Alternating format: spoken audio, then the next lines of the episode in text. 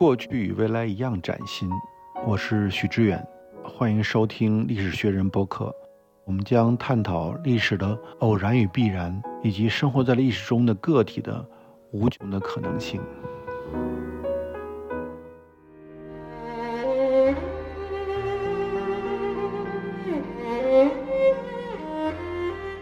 各位听友，欢迎来到由单向街基金会和历史学人联合推出的播客空间。我是庄秋水。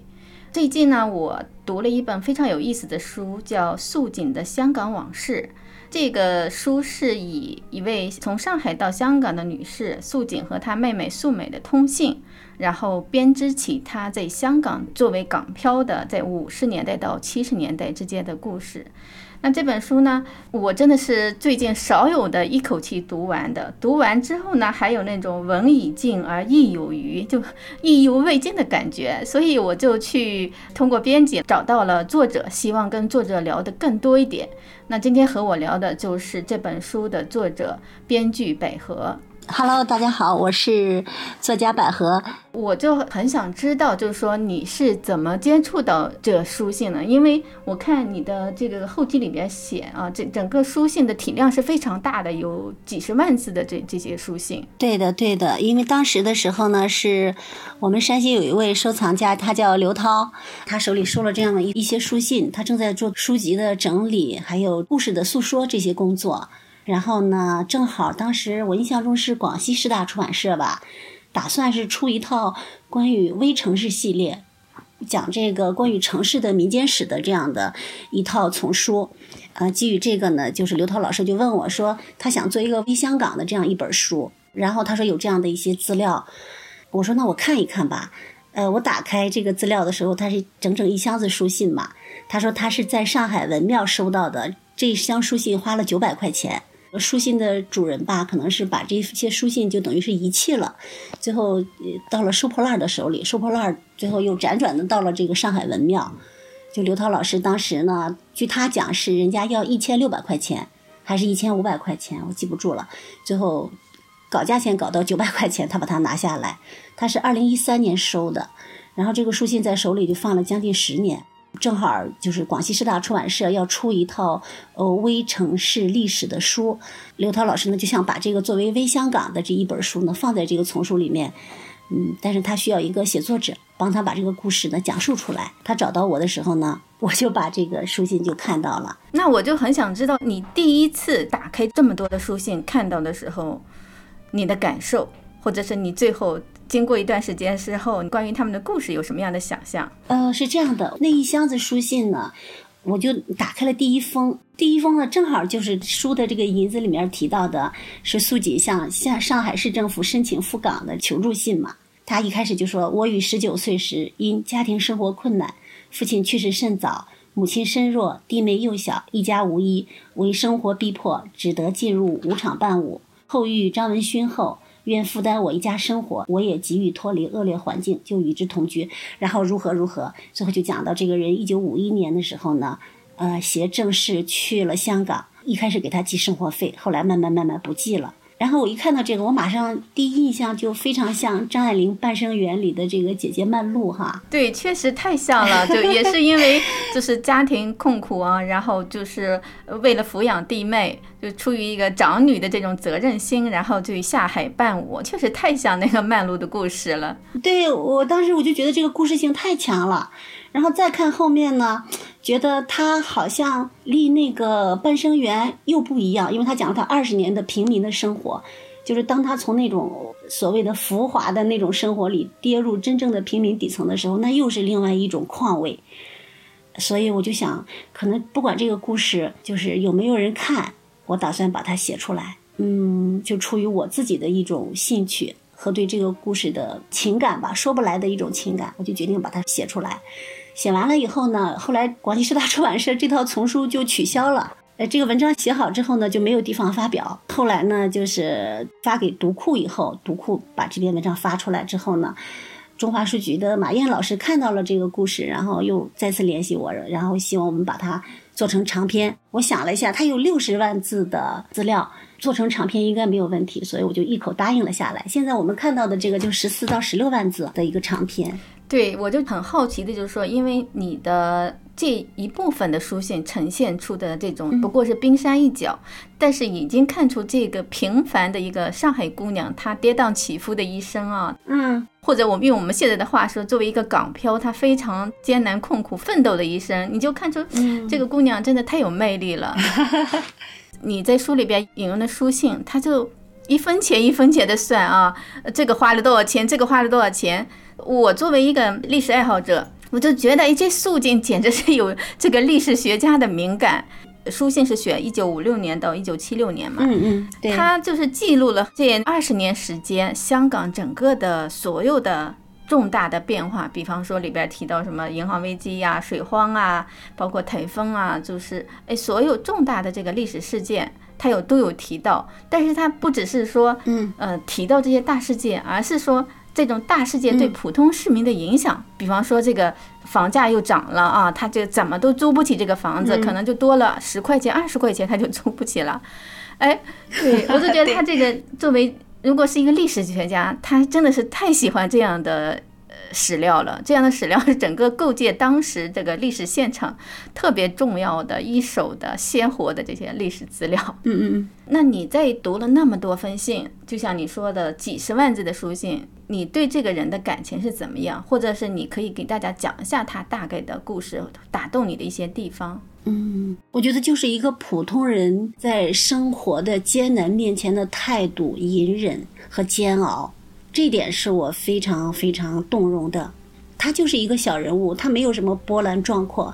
他的命运呢是被历史和时代推着走的，他没有办法掌控自己的命运，但是他仍然在命运的这种洪流中，努力的努力的把控着这个舵，让他向前向前，免于被淹没的这样的，他这个是我非常感动的地方。嗯，他在香港二十年，本来是去找孩子的父亲。想要生活费，到最后的时候，其实这个孩子的父亲反而最后要依靠他来养老，就成了这样的一个非常有意思的身份互换的这种关系。我们从中能看到人与人之间关系的各种焦灼，还有各种变换，这个是非常打动我的地方。很多人说读了这个故事，有的人甚至觉得会掉眼泪啊，或者怎样哈。我感到就最感动的是，一个读者说他看了这个故事之后，他觉得一定要量入为出，把自己的一些首饰啊什么都变卖了，然后换成了现金，然后也立誓要过这种清紧的生活。对他与他妹妹的通信中，从头到尾一直都在说你们要做计划，要量入为出，要节俭，要储蓄啊，就是展示的是一种就是绝大部分中国人的生活态度，就是说中国人历来没有安全感嘛。那我就是一定要给我一个最低的这么一个保障，以免要饿死，真的是那样的。对对对，击鼓囤积，中国人是这样的。嗯，那我作为我自己呢，整个在述说他的过程中呢，我把他的故事，我认为有价值的东西提取出来，没想到会打动这么多人，会引起这么多人的共鸣。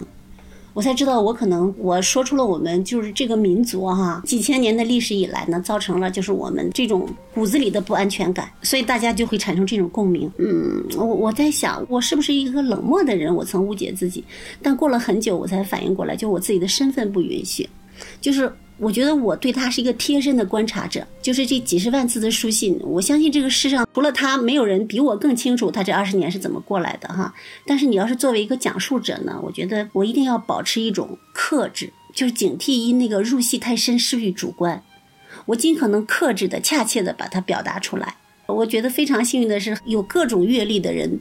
从中读到了各种深度的东西，这是我感到非常欣慰和开心的事儿。对，就是这个故事它有很复杂的东西。比方说，就拿我作为一个读者，因为我要跟你聊天，我读的也比较快，但是。这个故事里边让我觉得印象特别深刻的，或者给我很大的一个嗯呃触动的是，其实是有三个方面。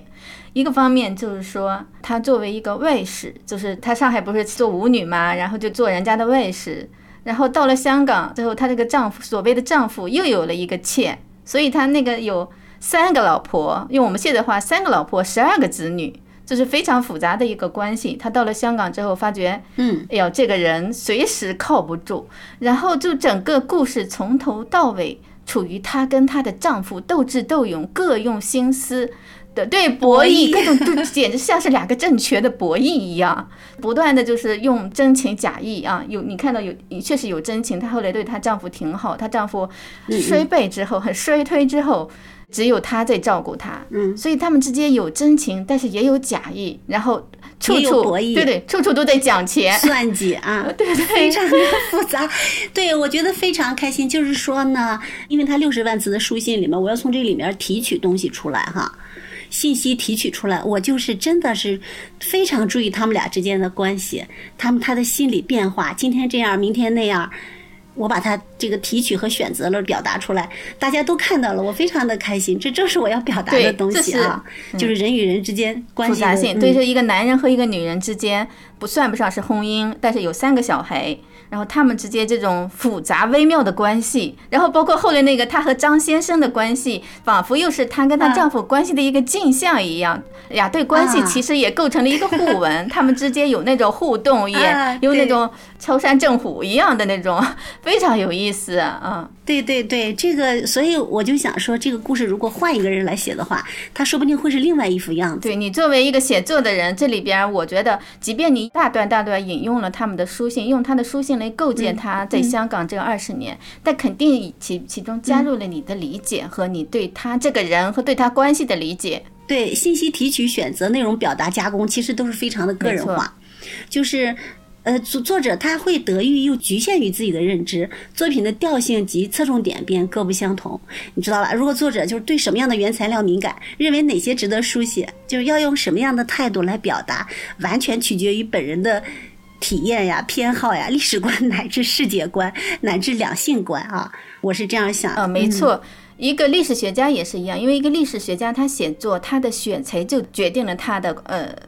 态度，表达了他的历史观念。对我非常开心，您看到了这个我要表达的专门表达这个东西，就讲这个人和人之间的复杂性，就包括到书籍的最后哈，就结尾了。我们都觉得，哎呦，他都买了房了，变成有产者了，都已经变成有产者了啊！呃，就是从我们这个惯性的思维上觉得，哇，我们这一切都是大圆满结局了。但是我还是依然毫不留情的，就打破了我们对于这种完美的想象。我还是在说，文章要结束的时候，苏锦还是说。我真为之啼笑皆非，又有什么办法呢？所以我有时候总打他的小算盘，自有地方叫他富的，但也不能多做，他门槛很精，会觉察的。不知道是不是年纪大的缘故呢？越老越精。他到最后两个人还是在算计。对，很有意思的就是说，前半部分是前半部分的半生缘，但是最后在香港反倾城之恋，两个人并没有说因为一座城市而成为这个真的有情人，他们俩人一路算计到了最后。对对对，是的，我觉得和他形成这个对比的还有一个就是素美夫妇，他们两个人是真正的以心相通，没有算计，真是一心一意的，非常善良的这一对儿。对，这个就说到我的第二个触动我的就是。他和他妹妹素美的关系啊，哎，你看，就是很有意思的就是，他妹妹就后来跟他的孩子讲述说，他姐姐当年为了照顾家庭、照顾弟妹去下海，小弟弟就完全忘记了姐姐当年是为了他们牺牲的，然后就认为姐姐是出于虚荣去走上这条路的。你能看到，就是他妹妹对他有非常深的理解。啊，这个妹妹简直像个天使一样。对对对，妹妹也是姐姐的天使。其实妹妹对姐姐也是一心一意的。我就想嘛，如果妹妹她呃，你你也说到她妹妹因为自己身体有病，宫外孕吧，后所以后来没法生育自己的小孩。嗯、那可能如果她有自己的小孩，她、嗯、跟她姐姐照顾她姐姐三个小孩，可能就又会是另外一番景象。嗯，您是这样理解我觉得就是说，因为她没有小孩，所以这个关系相对来说没那么复杂。但是她你能看出，她对三个小孩是非常非常好的，真的是视如己出。但是他的孩子、嗯，但是又不能像对自己的孩子那样打和骂。对对对对，很难很难。就是说，自己的孩子打骂过后，他不会记仇嘛。但是对于姐姐的小孩、外甥外甥女，他就没那么自信。所以就是他跟嗯。他的这些小孩之间的关系也构成一一种张力。所以你的书中不是写到他跟他姐姐之间有个这个矛盾的大爆发，其实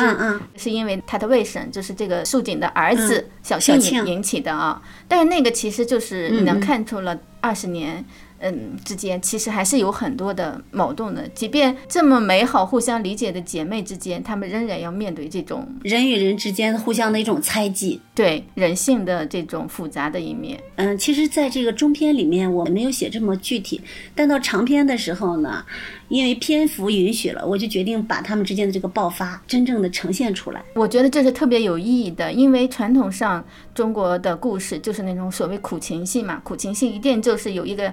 呃，像那个耶稣一样奉献型的人物啊，把自己全心全意的奉献给自己的亲人。但事实上不是这样。我觉得这个我被这个故事打动，就是说，不管是素锦还是素美，他们都有很多，其实有有一些抱怨，有一些猜忌，也有一些觉得自己很委屈。这个是比较真实的。嗯嗯，对，这就是我想要表达的东西。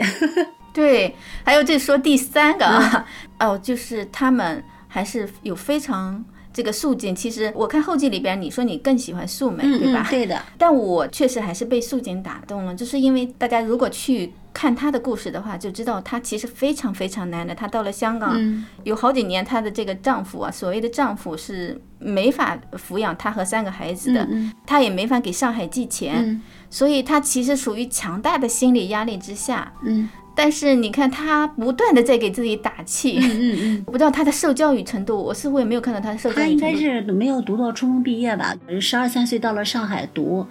十四五岁父亲就没有了，十七岁又开始养家，然后最后十九岁进入舞场。我印象中是这样的。对，但是你看他最后跟他妹妹谈什么？谈大卫·科波菲尔和。约翰克里斯多夫琥珀，琥珀，对对，哎，你那个细节，那个细节我特别喜欢，就是说你说到琥珀啊，他读琥珀，琥珀是那个美国女作家凯瑟琳温莎一九四四年出版的一本小说，然后呢，陈冲的妈妈去世之后，他在他妈妈的书架上发现一本英文的翻的很烂的一本书，就是这个琥珀，对对对，哎，这个细节我特别喜欢，其实就是说。我觉得你把素锦跟她的成长时代之间建立了一个联系。嗯嗯，对，因为陈冲老师是我上次有见到他，他也在谈到这个细节。他也觉得很感动，因为苏锦和他妈妈差不多是同时代的人嘛。对，哎，那我很想问你的，你怎么处理他的故事和时代之间的一个联系？我看到你在书信之外就补了很多他的背景嘛。嗯，对的。其实我还是那句话，我对写作中呈现关系更感兴趣，就是人与人的关系、人与物的关系、人与现实的关系、人与历史的关系，这个它是可以跨越时代的东西。就是每一个时代的人，嗯，都会有共鸣。就是太阳底下无心事，几千年之间人与人发生的事情，呃，它的本质、它的感受和几千年之后的人的感受是一样的。就是他们之间姊妹子，除了这个，就是在历史背景不同、事情不同，但是本质上和今天的我们，呃，兄弟姊妹之间、亲戚们之间发生的同时都没有什么区别，就把它做成两个普通人的心理去描述它。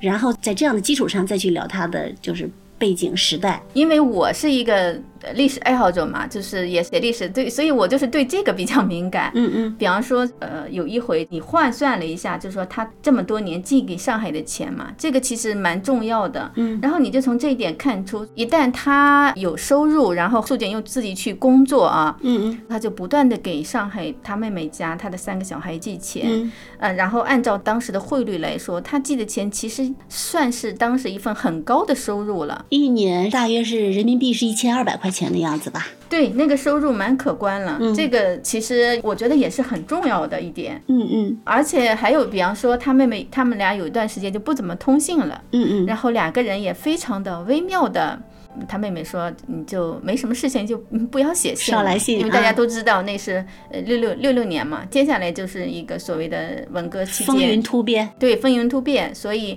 呃，你看着他们作为小老百姓，他也很有自保意识，呃，他有智慧。有意思的是，我手里素锦的信是二十年的，是从五六年到七六年的，他妹妹都保留下来了。但是他妹妹的信是有二十万字，是六六年到七六年的。”就仅限于那十年哦，是这样，非常有意思。就是应该是他们，呃，来回通信的时候是要通过审查的，啊，因为当时寄到香港涉外信，应该也是会被审查的。对，涉外嗯信要通过审查，而且他妹妹可能也要留下底子，然后呢，随时准备接受审查。啊、所以他妹妹，我就觉得他很有意识的，他寄出的信自己会再去抄一份。对他还有底稿，我觉得跟这个有关系。嗯嗯，他妹妹表达能力比素锦还要好，在就在白话文嗯这一块儿哈。没错，就是他的卫生结婚的，啊他那个报道啊，写的真的是栩栩如生，就是相当于没法到线上的剪接也能亲身参加一样，还是很厉害的，是能力很好。，而且他妹妹嗯非常好。这里面没有写关于他妹妹很多的内容，我甚至想，如果将来有机会有出版社愿意出的话，我甚至可以给他妹妹专门再写一个苏美的养母岁月。这个也很有意思的，因为篇幅所限嘛，我甚至嗯当时我想，如果过多的写他妹妹，可能会冲淡素锦的主题，因为这本书的主要主角是素锦嘛，所以呢，我不太好让他妹妹太多的抢了这个素锦的光辉吧。嗯，所以但是在下篇里面就能看到妹素美就是登场的次数越来越多了，因为五六年到六六年的时候只有素锦这一方面的信，但是六六年到七六年的时候就能看到素美的信了。啊，素美的信非常的有意思，我看了之后好几次我都就是忍俊不禁的那种感觉，就是她有时候非常的苦，她没有办法，她就给她姐姐写好长好长的信，但是这些信她最后都没有寄出去。哦，为什么没有寄出去寄给姐姐呢？因为他都是一些抱怨的自己的苦、哦自己的难言之隐，然后他给姐姐写好长好长的信，写他受了什么委屈，家里什么事情，但是他写完之后呢，他也压下来不再寄出了，因为害怕姐姐心烦。哦怕给他姐姐形成一个更大的压力啊。对他，我印象中特别深，就说有一次他的弟弟叫幼玲嘛，幼玲跟他吵架，小弟弟，小弟弟跟他吵架，骂得很难听。然后他说他这个小侄子在这个书里叫小甜甜，连话都说不清楚，也站在那儿指着他骂，只有几岁的小孩子。他说，当我看到小甜甜这样骂我，本来很生气的时候，就把他给逗笑了。你 你能理解这个微妙之处吗？对对，就是我觉得素美是个特别有智慧的女性。她非常的细腻，对，非常的善良，就是我就看到这儿的时候，我就我也觉得是一般人看见一个小孩子骂我，可能会觉得伤心啊，怎么看到小侄子骂自己的样子非常可爱，他就忍不住就笑了。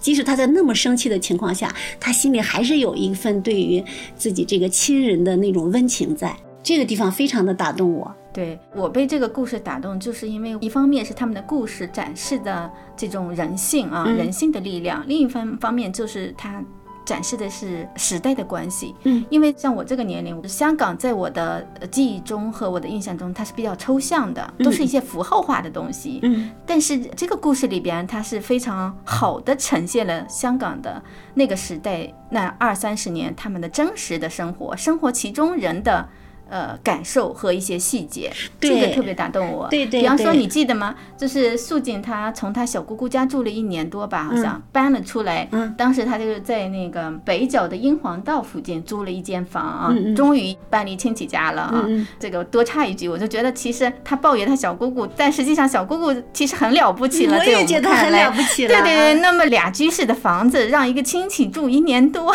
其实真的很了不起了。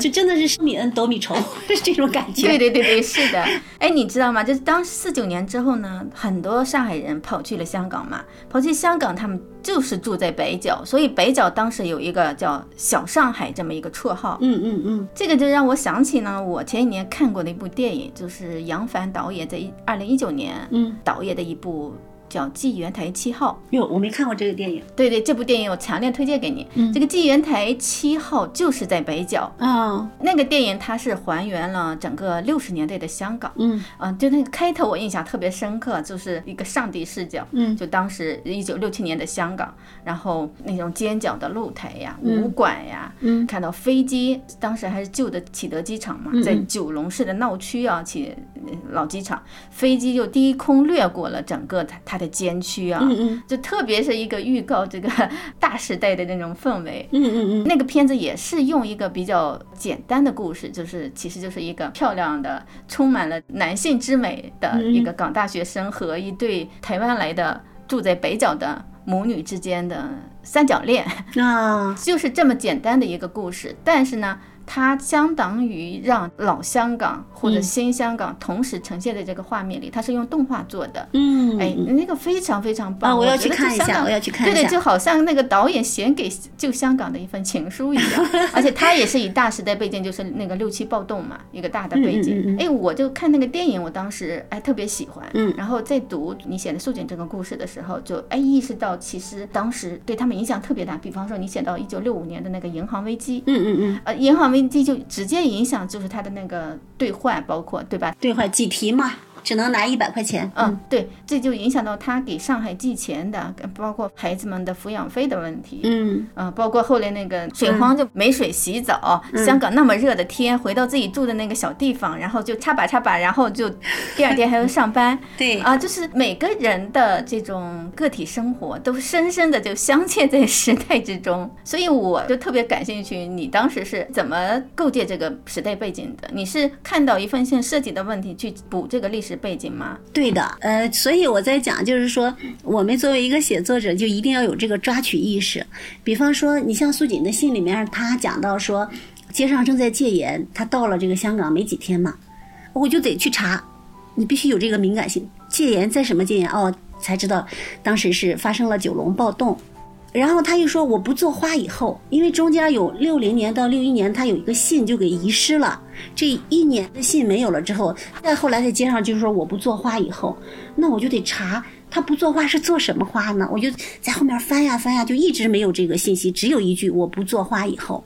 他做什么花？真花假花？我甚至就突发奇想，是去做交际花吗？还是什么花？我不知道哎，一直到了。呃，差不多又过了好几年，他就提到说：“哎呀，现在的塑料花，呃，这个工作我已经不好找了，是如何如何。”我才又翻回去找到，哦，他指的这个我不做花，指的是不做塑料花。那我又开始去查，再去查，就发现啊，当时这个塑料花是李嘉诚的第一桶金，他的产业。所以我就在信里就就写了这样一句话：他的第一份工作是李嘉诚给的。就是马上就把一个普通人和一个大时代的这种经济呃相勾连了吧？我觉得还是应该有这种抓取的意识。就包括他说台风温温带那个就不用说了，股灾啊，房价飙升，英镑跌值，他在诉苦的时候，他可能就是轻轻的一笔带过，顺嘴提一笔。但是我觉得作为我们作为一个要深挖历史的一个作家，你是不能够放过的，对他每句话都要进行深入的这种查询。嗯，包括到后来。就是我们借此看到了这个东深工程红色华润，看到了香港与内地的这种血肉相连，也看到了咱们祖国大陆哈对香港长久以来的关怀。我觉得这个都是其实需要是两岸大众了解的这种历史的事实。对，因为他又有里面有一句话说，打算在这里建青衣岛，然后我们香港这边的人的副食也是依靠大陆，呃，香港也是祖国的土地。哎，我就再去查，哎，最后才发现哦，原来还有红色华润的故事，呃，然后说没水，他讲了一下没水，我就去深刻的去查，最后我就查到了东深工程，就是很多很多的这种历史，嗯，对，所以我就一开始说嘛，你就是说素梅她像一个。呃，历史学家的搜集资料就呈现了第一手的史料啊，嗯嗯对，是历史学家最喜欢的那种材料啊。嗯嗯，我觉得你了不起的就是说，你又把那个他的可能一句话给他补了一段背景，对他经常就提一句，我就得补。我就找很多东西去补，所以就我觉得对我来说还是觉得意犹未尽，因为 呃你也没法很多的去还原嘛，你就会补一点背景，但只是一点而呃，已。就是这个背景，但是我是了解的是非常深的，但是因为篇幅所所限，我们不可能大段的去引述。当时这种写作方法也是可以的，但是我还是想要保证一个整体文章的流畅性。嗯，你作者需要心里有数，可能你呈现在纸上也就几句话。比方说，好多人认为这个素锦呢，就是他不独立自强嘛，所以为什么会这样？哦，我觉得 他已经非常的独立自强了。你要把它还原到那个时代呀，你不能因今天去要求他那时候的他呀。对呀、就是为什么大家都说，诶，一个母亲为什么不管孩子，然后跑到香港找男人？你不能在大陆你自己养孩子嘛？但是因为还是时代背景不同，当时是因为男女同工不同酬，就是我们做一样的工作，男子可能是一百块钱，女子可能只能是二十块钱，所以他做很多的工作他养活不了，没法去找一份体面的工作。就我们不能把个人与社会背景割裂开来评判。没错，包括那个像香港还是承认一 一夫多妻制，承认妻妾制度的，嗯嗯所以他在香港他是一个合法身份。对，因为香港那会儿还是按照大清的这个，对呀、你但是你在内地当时他就属于一个不合法了，对他，的他的身份也非常的矛盾。所以就后来我们你看到，你看苏锦他为什么改东西变成寄钱啦？就是他因为这个侨混券政策，国家要争取很多的外汇收入，他开始寄东西，后来寄钱。他为什么后来说，哎，一句话，我要你要从香港买自行车，他的妹夫，呃这个计划也泡汤了。那是因为我们内地实行了这种高价商品政策，目的是制止这个通货膨胀。就因为这个，我还专门去查了前国家领导人这个陈云的讲话，对啊，所以做了很多的背景的功课啊。知其然要知其所以然。虽然就是说你在这个书里面没法呈现，你没法写那么细，因为你要保证就是文章主体的流畅性，不能引用太多的东西。但是你作为作者，你心里得是有数的。你这样的话，你下笔的时候，你自己才会心里有底，是这样。哎，北河这个书，因为它就是书信就截止到一九七六年，那我很想知道这个故事的主人公素锦、素梅他们后来怎么样了？嗯，其实这个故事我一直在犹豫着要不要再补述一段。就是当我写完这本书之后，书稿全部完成之后呢，我得到了一些消息，是那么令人不太愉快的消息，就是我了解到了素美的结局。嗯，就是最后三个孩子呢都去找素锦了，那素美最后的余生是在精神病院度过的。呃，这个是我非常难过的部分。令人唏嘘的部分。令人唏嘘。我是想在想，是不是有人怀疑做好人的意义？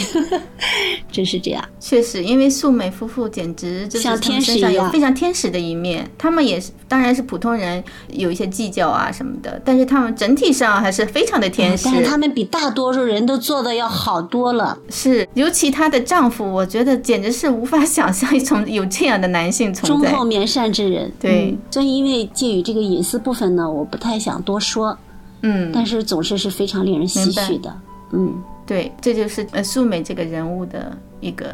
结局吧。嗯。其实，如果将来读者愿意看的话，可以把素美的养母岁月写出来，因为，呃，这本素锦的香港往事是以素锦为主的，是以她的书信为主的。素美还有二十万字的书信，也可以从中梳理出关于素美的故事。期待你有一天写出素美的故事。对，在这本书里没有办法做太多的体现。对，特别棒的一点就是说，我印象很深刻，你在其边用一句话说，就是作为个体的人说，嗯，不知道自己正站在历史节点上，这个就是个人和历史的一个关系嘛，其实嗯。也是我一直感兴趣的一个。呃，面向其实，呃，过去几年疫情期间有句话很流行，就是说时代的一粒灰落在个人头上就是一座山嘛。哎嗯嗯确实，就是我觉得在素锦姐妹身上，素锦的这个故事身上，这点是体现无疑的啊。她们确实都是被时代所导引，尤其是素锦吧。你看她刚到香港的时候，就是充满了抱怨，觉得这个地方就是沙尘地无情水啊，对是啊，太讲实力了，也看不惯 A A 制，就是她很多东西看不惯。但是过了。二十年之后，你看她也无形中，然后也有了被港人的被影响了，对对对，她后来就有点儿特别像那个艺术小说里边的那种女主角的有点硬梗，了，对，有点硬梗了，对 所以我在这个呃书名我才这样写。我说，历史进程中每一次变动，都可能引起渺小个体巨大的辗转动荡。历史和时代对普通人的这种操控性，是我们没有办法去抵抗的，真的是这样。热情就算熄灭了，分手这一晚也重要。甜言蜜语、谎话嬉笑，都给我一点不要缺少。话题尽了也不紧要，吻我照凄冷的深宵。繁华闹市灯光普照，然而共你已再没破曉。紅眼睛幽幽地看着這孤城，如同苦笑挤出的高興，全城為我花光很劲，繁華盛世逐反手報警。傳說中痴生的眼淚會傾城，霓虹熄了，世界渐冷清。烟花會謝，笙歌會停，顯得这是尾声。